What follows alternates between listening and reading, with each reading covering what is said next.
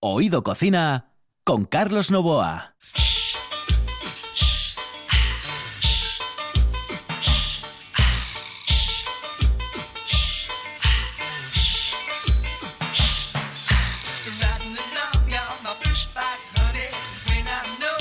Saludos amigos, muy buenas noches. Esta es la sintonía de RPA. Estamos en Oído Cocina. Esta es la canción de Mango Jerry. Yo decía Mango Jerry, pero vino Kenneth y me dijo, no, no, es mango. Es que a mí lo del mango me sonaba mal y por eso no lo decías. Ay, lo que me está buenas noches. costando los clases de inglés a Carlos de vez en cuando. Good evening, good evening. Alejandro, eh, ¿ves? Dicen good evening en vez de good evening. No, a, a- a- a No los otros tú, invitados, Alejandro. a los otros invitados, por favor, no me los presentes todavía. No me los presentes todavía. Bueno, yo me Es que paro. este me yo me caí ya, ya, ya no digo nada más. Venga. Bueno, ¿sabes una cosa? Eh, hoy voy a poner algo que te va a gustar, pero que no ¿sí? tiene nada que ver con el Reino Unido ¿Ah, de sí? United Kingdom. Mira, escucha.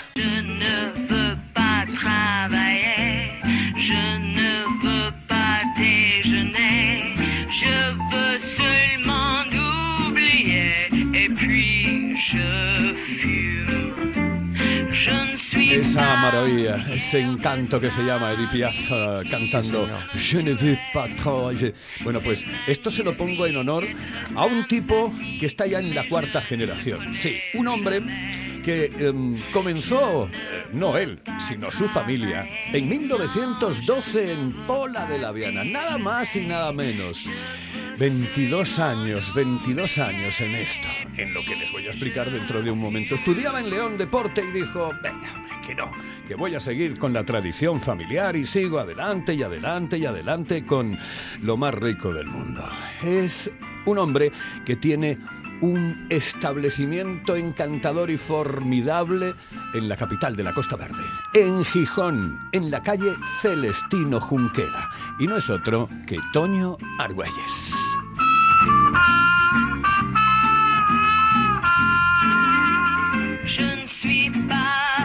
Él está con nosotros hoy en Oído Cocina porque hoy vamos a hablar todo el programa de eso, de lo rico, de los postres, de la repostería. Y quise que hoy estuviese un golosón que se llama Alejandro Fonseca. Ay, eso se lo dirás a todas. Carlos, ¿qué tal? Buenas noches. Buenas noches, Pues saludos sí, cordiales. Sí que... Sí, sí, sí. Bueno, es que me gusta el dulce, pero como en general la comida, digamos, ¿no? Me, me gusta comer, me gusta comer bien, pero como en general la comida, digo, me gusta lo bueno. No Exactamente. voy por ahí comiendo cualquier dulcería porque encima que se me queda en el cuerpo y que luego hay que quitarlo haciendo ejercicio, tiene que merecer la pena y que sea de calidad, que sea de lo bueno. Y hoy dije yo, aparte de Kenneth, eh, que ya es mi compañero del alma aquí, que corra el aire, mm, Kenneth. Mira. que corra el Mira, aire. mira, ya le digo, voy a estar callado, voy a A estar ver, callado. Kenneth, a ver, Aparte de Kenneth, dije a ver, yo, Alejandro, good, e- dime- good evening. Good evening. Ah. Mira, Alejandro y yo llevamos siete años juntos, chaval. Bueno, siete años juntos en, en el estudio, ¿eh? Por- No, por lo menos. Porque Carlos tiene ideas de algo, pero nada, nada, nada, nada. Siete años por lo menos, ¿no? Yo creo que más, bien, así. Y entendemos muy bien. Y estoy empezando de entenderme Sí. mm, bastante mejor ahora contigo, Carlos. Que, Ah, cor- que corra el aire. Eso es lo que me dice él siempre, ¿eh? que corra el aire. bueno, Toño, muy buenas noches. Good evening. Good evening. Ah, Eso. Hoy lo dijo bien. Eso, lo dijo a bien. ver, a ver. Saludaron inglés, chaval. Bien, eso sí, estilo. Dejaremos para la recta final algo eh, por lo cual mm, eh, Alejandro me dijo, tenemos, tenemos que tener este tipo porque es- este es un fenómeno, pero en el tema del panetone. Pero yo quiero dejarlo para el final, Alejandro, porque quiero empezar eh, primero, ¿por qué te metes en esto estando estudiando deporte, que era una cosa que en aquel momento, y estoy hablando de hace 20 años, tenía futuro y, y- y además era una de las carreras más interesantes? Estabas en León, ¿por qué? Es una, es una buena pregunta. Realmente no tiene respuesta. Yo creo que muchas mañanas, según me lo pregunto, digo, ¿qué, qué, qué, ¿por qué? ¿Por qué hice esto? no? Pero lo más honesto y real es que ver a la familia trabajar. Y realmente INEF era, era mi sueño, mi dedicación al deporte era total, pero eh, lo veía un poco como idílico, ¿no? Yo estaba allí, en mi INEF, ¿eh? con mi deporte, con mi chandalito, y mi familia como venía y estaban trabajando. Y, ah, me gustaba mucho la gastronomía y dije, nah, que va, yo tengo que remar con ellos, no, no puedo seguir por ahí. Esa es una buena, una buena apreciación, ¿no? Viste la, la, la- la empresa familiar que seguía avanzando, en la que tú habías crecido, por otra parte. Sí, claro, eh, desde pequeñín llevo, yo jugaba al baloncesto en la amasadora de mi padre. O sea, tiraba el balón en su amasadora. Mira. La cosa era... Es mira. sanidad, ahora que no nos oye, lo puedo contar. Era, ese era uno de mis hobbies. ¿Y qué pasó? ¿Qué pasó? Mm, Hubo ahí una cuestión emocional, hubo ahí un... Esto es trabajo de verdad y lo otro no. Sentías esa- que no estabas creo- trabajando. En, en León te encontrabas porque esa es otra. claro, muchas veces dejas de estudiar una carrera o dejas de estudiar algo porque dices tú, coño, ¿yo qué coño hago aquí? Sí, la pregunta era, sí, realmente me preguntaba eso, ¿qué coño hago aquí? Sí. Esto mm, es lo que me encanta, estoy muy a gusto, estoy entre deporte, entre gente de mi misma afición, pero la pregunta era, ¿qué hago aquí? Si Y al realmente... final, qué, bon- qué bonito es todo, ¿no? Y es que te da como cosa como decir, madre, algo va a pasar porque es imposible que, que yo esté en, en el, en el cielo, en el limbo, ¿no? Sí, era como irreal. Era como irreal. A pesar de que mis padres toda la vida era, ¿eh? estudia, no te metas en esto, esto es esclavo, esto es mal, mal, mal, mal. Muy mal. Lo primero que amas es un mazapán, seguro. Claro, lo comentábamos antes. Recuerdo perfectamente de infancia cómo mm, nos sentábamos a la mesa, toda la familia, las noches de Navidad, a hacer formitas de mazapán. Ajá. Y ahí me sentaban en todas las bolas, haz esto, haz lo otro. Fíjate, yo te voy a llamar Tony, ¿no te importa? No, por Dios, en casa de hecho me llaman Tony. Toño Bueno, es la marca comercial. Sí, sí, sí, pues Tony. ¿No sabes que tú y yo tenemos mucho en común? Voy a tener que ir a tu, a tu fantástico sitio. Aparte porque de además ser somos ingleses, ¿no? vecinos, chaval. Sí. Yo vivo 10 minutos an- andando a donde estás tú. Pero, mira, mm, yo sé que tú eres el invitado hoy y yo hablo mucho. Entonces, nací yo en el dormitorio de mi madre, encima de la cocina de su restaurante. Oh, Y nosotros estuvimos, siempre, siempre recuerdo yo, en esa mesa grande donde había los vagones, donde había todo. Y en Navidades, bueno, bueno, bueno, siempre teniendo que preparar algo. ¿Bien? Es impresionante. Así que, bien, bueno, sí, son recuerdos además imborrables de, de- No de esa, esa unión, esa manera de trabajar, que aún hoy lo llevamos dentro del cambio evidente que hay en el trabajo, pero todavía lo llevamos a casa, ¿no? El trabajo sigue siendo muy familiar, todo el mundo se implica de una u otra manera y es muy bonito. Y eso un poco se acaba, porque las familias cada vez son más pequeñas y esa manera de trabajar y de ver el, el negocio se acaba, es, es ley de vida. Un tipo joven como tú, evidentemente. Un chaval. eh, un chaval, porque además es que te conservas igual que cuando estabas en el INEF seguro, porque tiene una figura pues de, de- de deportista. No sé si haces deporte habitualmente, pero Sí, me da la sí sensación hago que sí, deporte, sí. que eso te relaja, son esas cosas. No haces lo mismo que hacen estos que dicen, voy a empezar el año haciendo, corren dos días y al tercero dice, joder, no, que hace mucho frío, yo ya no salgo. Bueno, esas cosas que se hacen siempre a principio de año. Pero eh, quería preguntarte varias cosas. La primera, el tema de la innovación. Porque claro, tú eres joven, eh, tienes unas ideas completamente distintas al resto, supongo, de la familia, que ya no es que se haya quedado eh, obsoleto, sino que, bueno, pues ellos están ahí y a lo mejor no investigan tanto, pero a ti seguro que te ha dado por investigar. ¿Qué, qué hay de innovación en tu cabeza? Claro, ahora mismo el negocio pasa por ser muy eficientes. Para poder tener rentabilidad hay que ser muy eficientes. Y esa fase de, de innovación, influenciada por la cocina, que yo creo que desmadró un poco todo el sector eh, gastrónomo del mundo, nos llevó a hacer verdaderas atrocidades. Yo tengo recuerdos, recetas mías que digo, madre mía, ¿qué coño era esto?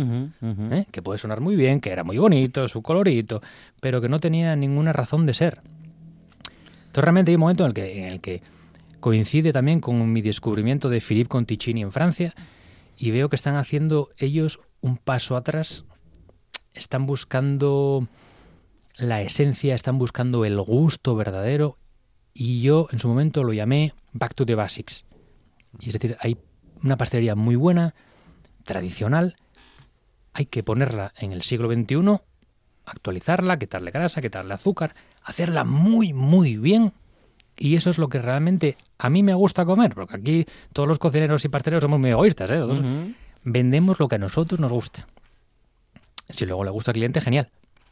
Entonces yo cuando voy por ahí lo que me gustaba era comerme un buen croissant, un buen hojaldre, un helado hecho como Dios manda y al final pastelería o cocina honesta. Entonces digo, lo que tengo que hacer es ser fiel a mí mismo y tengo que hacer algo real y honesto. Y al final vuelves un poco a la pastelería de mi padre, en paz descanse, o de mis abuelos. Pero en cualquier caso, eh, existen eh, personas que dentro del mundo de la repostería eh, están investigando día a día. ¿A ti a qué te suena eso? ¿Bien? ¿Mal? ¿Regular? ¿Cómo te suena? Me suena bien, siempre que la investigación sea real, porque vuelvo a repetir, hubo un momento en que la investigación fue acabó siendo un disparate, un verdadero disparate. Sigue habiendo investigación, el cacao, el chocolate, hay una investigación. A día de hoy puede que haya un producto revolucionario, no sé si es revolucionario, pero vamos, están sacando azúcar del cacao para hacer productos que sean 100% cacao, con su propio azúcar. O sea, eso sí lo veo en la investigación real. Ahora, nos desmadramos en maneras de investigar hacia la conservación de los alimentos de manera no natural, la duración, su ternura, todo esto por la industria y por los artesanos que vimos en ello, o vieron en ello, la manera de trabajar más fácil. Y, y estaba denostado eh, el mundo de la repostería por el tema de que engorda, eh, que, que- que, mm, al final tiene mucho azúcar, que si no sé qué, que si no sé cuánto, que si no viene bien para el cuerpo. Em, eh, Kenneth, Alejandro, Toño, ¿qué os parece esto? Es decir, cuando hablamos de la repostería y hablamos de lo denostado que estuvo en su momento y que puede estar en un momento determinado, claro. Dice, no tomes eso, que eso tiene mucho azúcar. Mira, yo, bueno, vosotros saben, tengo un gran amigo que va de setes conmigo, que ha sido durante 30 años, pues un comercial, un comercio de una de las empresas más importantes en, en Gijón, en Asturias, del mundo de pastelería y bollería y todo esto. Y él pierde muchos, ah, lleva años perdiendo muchos clientes por razón del precio. Él está ofreciendo todavía a un producto de bastante bien calidad y mm, pierde muchos clientes cada año más por razón de precio. La gente es increíble como te, tienen delante del público, tú Tony sabes más de esto que yo, que por qué ah, te vas a una cafetería y estás tomando algo que esté, bueno, aceite de, pa- aceite de esto y mucho azúcar y, bueno, bueno, aditivos y cosas así. Y la gente no dan cuenta, ¿bien? Esto es, para mí, mm, de pena, de pena, ¿bien? Estoy completamente de acuerdo contigo. Creo que comerse un dulce al final es un pecado. Y cuando uno peca, tiene que pecar bien y a gusto. Entonces debes comer algo bueno, sabiendo que estás ingiriendo azúcar y siempre en dosis moderadas, porque es un pecado, es un placer. Entonces así yo lo veo, como lo ve Alejandro, lo tenemos hablado, y pienso que es la manera de afrontar esa, esa necesidad que tiene nuestro cuerpo de azúcar. Por nuestra parte, los que estamos de- del lado del- de los que producimos, hemos bajado los azúcares de manera, por, por lo menos en mi casa, abismal. Muy Y bien. hablamos de hace 20 años para acá, pues puede que un 50%. ¿no? Si monto mañana una eh, confitería, la llamaré El Pecado. Mola. ¡Qué mola! sí, sí, sería extraordinario. Porque incluso en, en este apartado, en el del azúcar, en el de las grasas, mm, que, que duda cabe que en la mm, pastelería, que en la dulcería, pues tenemos todos esos elementos. También hay calidades y también hay, en fin, vamos a decir que grasas de calidad o azúcares de calidad, incluso en las proporciones justas, ¿no? Eh, que hacen que la textura, que el sabor sea el que tiene que ser y que sea lo más sano posible, Toño. Exacto. Lo has dicho perfecto. No, no, no tengo nada que añadir, es que es así. Ujú.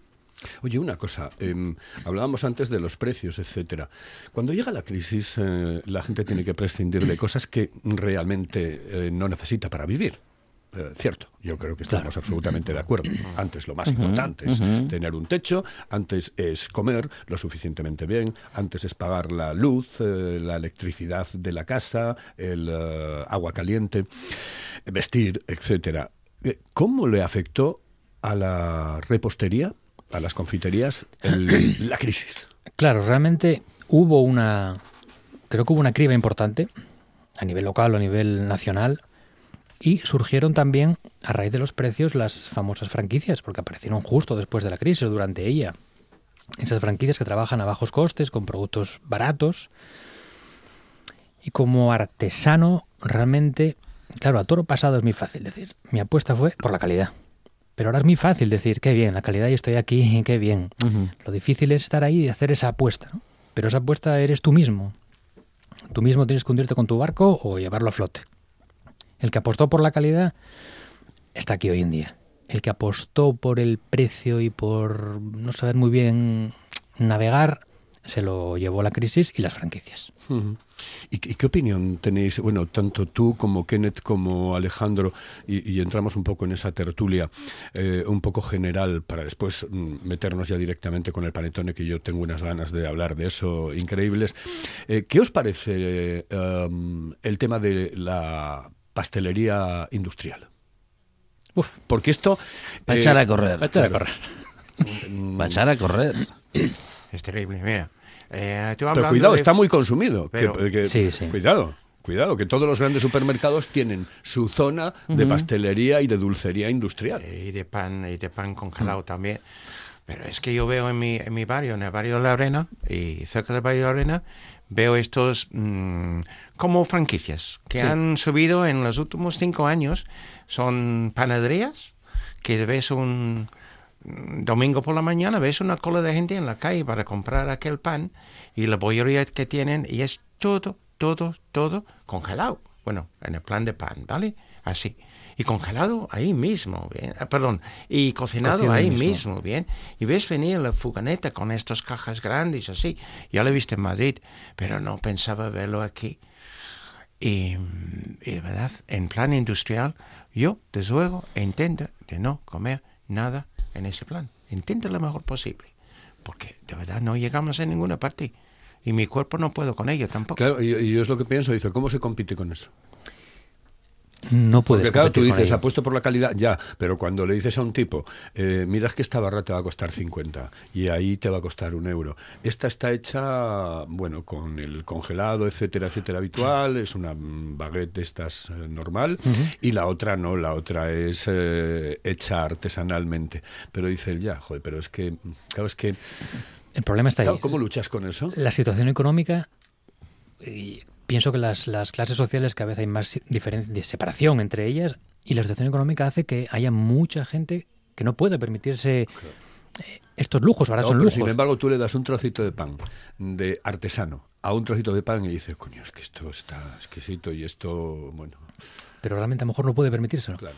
Porque, o, o decide que no merece la pena gastárselo en un pan o en un pastel y sí en otro tipo de ocio o en otra cosa. pero hay un perfil de gente, sé que es pequeño, pero que como piensa Alejandro, prefiere comer menos, pero comer bueno. Mm. Que busca lo artesano. Yo creo que aquí hay una. mm, Bueno, evidentemente el tema, el asunto económico está eh, a a la orden del día y en los últimos años más que nunca. Esto es innegable. Pero a mí me parece también que es una cuestión, bueno, vamos a decir que cultural o de educación gastronómica en el, en el siguiente sentido. Es decir, mm, ¿qué es mejor? ¿no? Es decir, comer más eh, a- eh, con, menos calidad, comer mayor cantidad y, digamos que mm, pues darte un gusto que al final va a ser perjudicial para tu salud. eh, o, medir eso y decir, bueno, pues mm, lo gasto en algo un poquito más caro, eh, que es más sano, que es más rico, como menos, y estoy, digamos que, avanzando en ese placer que yo al que yo quiero acceder, pero en una medida, bueno, que es esa, que es la que yo me puedo permitir, tanto en lo económico como respecto de la salud, y a mí me parece que ahí sí que hay una cuestión de educación gastronómica. No digo yo que yo tenga una educación gastronómica mejor que la de otros, no, no, por favor, ¿eh? Quiero decir, este es un recorrido que yo mismo he hecho, mental, interno, y que con los años he comprendido que prefiero comer menos y me, con mejor calidad que no, pues ir a lo industrial. Yo no suelo comer cosas congeladas, yo no toco en una gran superficie, bueno, las grandes superficies por otra parte las, las frecuento bastante poco y lo poco que las frecuento, pues aquel sector en el que hay comida industrial, yo no sé ni qué pasillo es. Las bebidas azucaradas y carbonatadas de diferentes marcas y multinacionales no van conmigo, ni las que llevan azúcar ni las que no. En esa dirección Pero no estoy. eres un más media, ¿sabes? ¿no? O sea, ya, que no sí. eres eh, Mm, mm. precisamente el común de los mortales, sino un mortal tremendamente mm, concreto y muy, muy, muy especial. eh, Bueno, a ver, bueno. por- claro, pero ese es el problema, que eh, todo se hace en función de vamos a vender mm, muchísimo. Y la forma de vender muchísimo es hacerlo de esa manera. Sí. Por eso luchar. Mira, es como el tema de las eh, tiendas de. como las tiendas de, de barrio. Es decir, tú en, el- en la tienda de barrio puedes hablar con la chica y decirle, oye, esta naranja, esta Claro. no sé qué, este no sé qué. Yo es lo que hago, es lo que más me gusta. Hay otras cosas que evidentemente tengo que comprarlas en el supermercado porque sí, y el supermercado Sí, creo sí. que te- tiene cosas muy buenas, o sea, hay que reconocerlo. Pero este tipo de, por ejemplo, yo el pan, si puedo, lo compro en la confitería. ahí has eh, abordado otro asunto que me había quedado pendiente, el pan. El pan, el pan es una... ¿Por qué? es que para mí ¿Por es- Mm. qué? Y nos acordamos todos, todos recordamos cómo era el pan antes, ¿no? Vamos a decir, no, no es que ahora ese pan no exista, el pan ese existe. Lo que pasa que ahora, para encontrar ese pan, hay que ir a un sitio donde lo hagan, ¿no? Quiero decir, ahora compras un pan que a la media hora está, si lo llegas a dejar fuera de una bolsa a los 25 minutos de contacto con la atmósfera, está seco como una mojama y en una hora y media o dos se lo puedes lanzar a alguien por la cabeza y lo llevas, lo, lo envías a urgencias. Claro, pero vas al supermercado y tienes de todo. Sí, Es sí, que sí, puedes sí, hasta sí, sí. Eh, contratar un viaje a sí, Italia, sí. joder. Mm, todo, todo. Claro, Mm. es que es así. Negocios multidisciplinares. Claro. de todos modos, Tony, en el caso tuyo, O sea, es porque te llama Tony, aquí- ¿eh? No porque quiera no, porque no sabe decir la ñ. o Yo, sea. yo quiero, no, de, todos modos, no, no, eso tiene que ver con, no, no, por favor, A ver. un poco más seriedad. Vamos. Mire, yo quiero hacer un poco de pelota con él porque Sí, él tiene sí. unos productos y no para entrar en eso, pero yo hago mucho conserva, ¿vale? Y um, este es el, el mundo y aquí hacemos recetas y cosas y bien. Y sé que tú tienes unos um, productos, porque eso es lo que tienen que hacer, hablando de la tienda del barrio, tiene que buscar también productos dentro de su, de su rama, Así, en el caso tuyo de la pastelería, pues eh, botes de conserva o unos botes pequeños, chiquitines, muy, que les ven ahí y, y tienen buena pinta y ves lo que es y sabes que es verdaderamente em, chocolate, verdaderamente esto y lo otro. Y esto es una manera también en pastelería y en otras tiendas para luchar contra este problema de, de la economía, de la crisis y las tiendas de barrio que está perdiendo y está cerrando, ¿no te parece? Sí, la lucha es muy difícil. ¿eh? En ese aspecto hay ciertos productos en los que competir es... Sobre todo en época de crisis. En época de crisis, mm, En la época de la abundancia, pues Claro. todo bullía de cualquier manera, pero ahora es muy difícil. claro, claro, claro. Bueno, vamos a entrar Pero en nos el- hemos conformado con, con- con cualquier pan, ¿eh? Nos Eh, hemos Sí. conformado con, eh, con- bueno, con, con- con el pan de la gasolinera. ¿Alguien había pensado alguna vez que íbamos a poder comprar Yo, pan yo- en yo una conozco, gasolinera? conozco un kiosco que los favor. conozco un Sí. kiosco que los lunes, los domingos vende pan. Ajá. Sí, se- Yo no, sé si se puede o no se puede, pero lo conozco. Es decir, todos los domingos tenemos pan. Paz. Y en Lugones conozco un chino que venden pan los fines de semana. Los chinos van a acabar vendiendo todo hasta España. si seguimos así. bueno, vamos a hablar de, de algo. mm, eh, Yo quiero que sea eh, Alejandro quien lo presente porque fue el que me estuvo dando la chapa con el tema y dijo, "Oye, y ahora ya claro, yo ya no me voy a poder salir de eso. Eh, vamos a irnos con unos consejos y volvemos enseguida aquí en la sintonía de RPA en Oído Cocina porque les vamos a hablar del panetone. Hello, eh, señorita. ¿Sí? Excuse me. Eh, perdón. ¿Me puedo decir, por favor, dónde puedo comer el mejor cachopo? ¿Es cachopo de Asturias? Es cachopo, claro, pero el mejor Ah. de Asturias, no. El mejor de España y, y, vamos, y del mundo entero. No. En Oviedo, en el Pichote Café de la Tierra, en la Plaza Gabino Díaz Merchán. Pero mejor llame para reservar, ¿eh? Apunte. 984 28 29 27. 984 28 29 27. De norte a sur, original, ocio y gastronomía a tu alcance. La magistral mezcla de los sabores del norte y del sur, en el número uno de la calle Argüelles de Oviedo. Pan recién horneado, recetas únicas y una variedad de tapas que te harán disfrutar de los mejores montaditos del sur. Una tosta, un pincho del norte o una tapa de buen jamón cortado a cuchillo. Profesionalidad y distinción en la hostelería, en el número uno de la calle Argüelles de Oviedo. Tu tapa, tu plato, tu vino, tu cervecita bien fría, en de norte a sur. Ven y verás lo que es bueno.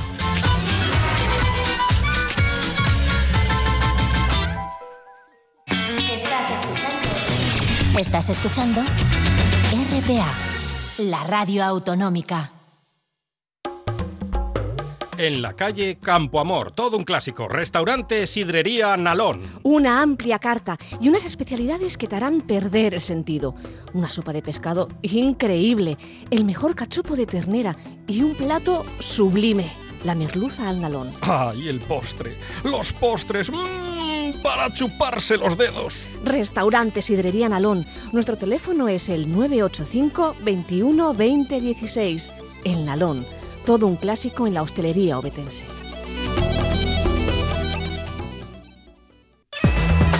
Sidrería del Norte de Oviedo. Tienes que conocerla. Imagínate. Picaña de vaca a la piedra, manos y oreja de gochu a la parrilla. Mmm.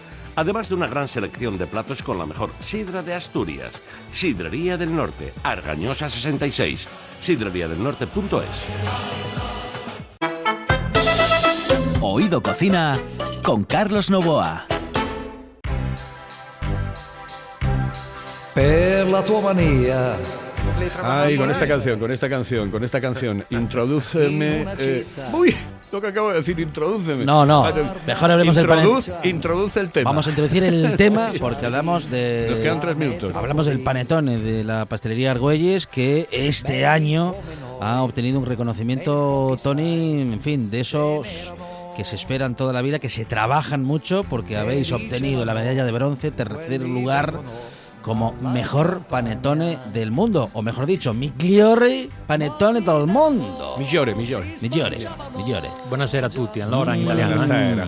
Eh, claro, porque el mejor pan dulce del mundo o el mejor panetone está en Italia y el, y el campeonato más importante del mundo de panetone está en Italia. Y en ese habéis participado y en ese habéis obtenido un tercer premio Bueno. que es muchísimo. Verdaderamente es increíble. A ver, cuéntame, ¿qué es un panetone? Eso es lo primero. Un panetone, un pan dulce. Pan dulce. Un pan dulce. Realmente es como un brioche que tiene la particularidad de que está hecho exclusivamente, al menos el artesano sí lo hace, con levadura na- natural, la famosa masa madre, que ojo con la masa madre y la de falacias y mentiras que hay de la masa madre. Bien. Hay que hablar de la ma- Bueno, hoy no vamos a tener tiempo, pero un día Oh, tenemos no, que hablar pero, de la masa no, pero, madre. no, pero ¿eh? ya, pero ya lo, Sí, te- sí. ya lo vamos a tener con mi invitado, o sea, Claro. eh, no, hay problema. Sí, sí. Pero quería que me introdujese Mm, ese mm. tema concretamente porque el panetone, por ejemplo, claro, es una cosa típica de Italia. Llega un español y vais y los cepilla. Ya, no se los cepilla, qué palabra. Otra vez con Bueno, yo, yo- yo debe ser la obsesión que tengo. yo no- Sí, la verdad es que, a ver, eh, entiendo que hay esta suerte, ¿no? Porque hay que tener en cuenta que cada panetone o cada, cada momento en, el panet- en la vida del panetone hay unos juicios de valor en los que determinado tipo de hacer panetone está mejor visto. Quizá llegamos en el momento justo y oportuno con nuestra manera de hacerlo y el jurado le dijo, pues eh, oye, esto no está mal. ¿eh? el español o no, no hay malo. Mm, mm. Eh, y todo siempre tengo que decirlo que la invitación vino de un amigo italiano con el que participé, Luca Capelletti, que fue el que se empeñó porque yo realmente le decía, ¿pero dónde vamos? ¿Pero qué vamos a hacer a Roma en noviembre? Que hay mucho que hacer aquí en casa para ir a Roma con cuatro panetones debajo del brazo. Entonces la- se lo agradezco profundamente porque si no es por él, yo no hubiera ido. Me Es la mi cueva. profesionalidad, la, la- la- la- la, mm, eh, constancia en hacerlo, etcétera, etcétera. Eso es como cuando traemos aquí a Salvador Hondo y a Willy, Mm, eh, que, mm. joder, claro, son dos tipos, uno de la República Dominicana y el otro de Guinea, que Sí, son sí. los campeones del escanciado en Asturias. o sea, vamos a ver. Menudos. Claro, realmente Entonces, son los mejores. Bueno, ¿qué se va a hacer? La vida es así. Claro, al final, si lo ves como lo ven los italianos, en la que de esta manera exportan su cultura, pues a ellos, a ellos les viene hasta bien. Es un panetone que se deshace en la boca, es un panetone que no tiene nada que ver con nada de lo que se pueda probar por allí. Es un panetone artesano que yo creo que ahora no hay oportunidad ya, Toño, Ahora de mismo ya probarlo. Va prácticamente a pedido, pero vamos, que hay, hay que pro- hay que probarlo. El que tenga la oportunidad de probarlo el próximo año o en la próxima fabricación, Nos vamos. Nos vamos. Tuve que sacar el hacha. Pues si no, no callaba. Bueno, eh, Toño, encantado de estar con nosotros. Eh, seguro que volverás eh, la próxima vez, dentro de muy poco tiempo. Sí, señor. Kenneth, a ti te espero mañana, o sea que tranquilo. Aquí tú estoy. aquí currando. Y Alejandro, muchísimas gracias. A usted, que sé que hacer la buena tarde y seguir en esto, Bueno, es bueno, un bueno. rollo. En el control, Juan Saiz. Aquí al micrófono, Carlos Novoa. Volvemos en Oído Cocina. Delle macchine già ci cantano la marcia funebre. e le fabbriche ci profumano anche l'aria, colorandoci il cielo di nero che odora di morte.